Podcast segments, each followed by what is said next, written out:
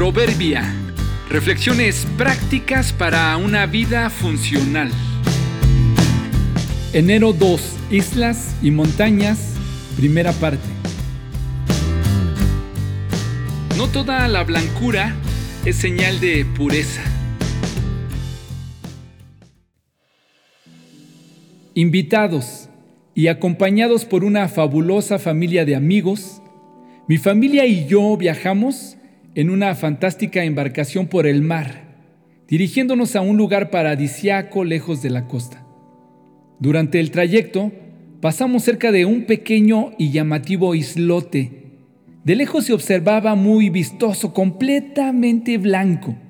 Llama mucho la atención pues parecería cubierto de nieve.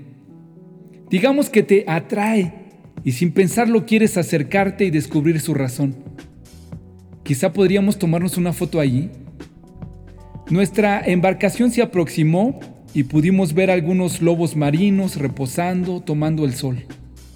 Conforme avanzábamos, nuestros amigos nos explicaron de qué se trataba. Una vez al lado de él, podías fácilmente ver y oler la razón de la blancura. El islote estaba cubierto completamente de excremento de gaviotas que lo usaban como descansadero para reposar en medio del mar. Notamos algunos turistas queriendo tomarse una foto lo más cerca a los lobos marinos. Luego de saber la razón de la blancura y de ver y oler de cerca el lugar, experimentas una especie de decepción. Aquello que te atrajo termina siendo precisamente lo que te hace alejarte. Digamos que este islote es uno de esos lugares que de lejos se ven más bonitos. Incluso pensé en un letrero con grandes letras. Quédate así, lejitos, con la idea que tengas de la blancura de este lugar. ¿Conoces a alguien o algo así? De lejos se ven tan fascinantes, tan atractiva, esa gente con una gran personalidad. Quieres estar cerca de ellos. Quisieras ser su socio o hacer negocios con él. Quieres tener uno, quieres tomarte una foto de cerca, pero cuando lo tratas, cuando estás negociando, cuando te relacionas personalmente, descubres que su atractivo es justo lo contrario de lo que suponías.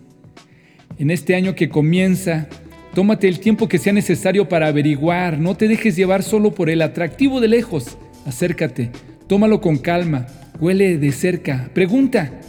Sirva esta reflexión para hacernos recordar que no todo lo blanco es señal de pureza. ¿Qué aflicción les espera, maestros de la ley religiosos y fariseos, hipócritas, pues son como tumbas blanqueadas, hermosas por fuera, pero llenas de huesos de muertos y de toda clase de impureza por dentro. Por fuera parecen personas rectas, pero por dentro el corazón está lleno de hipocresía y desenfreno. Mateo 23, 27 y 28.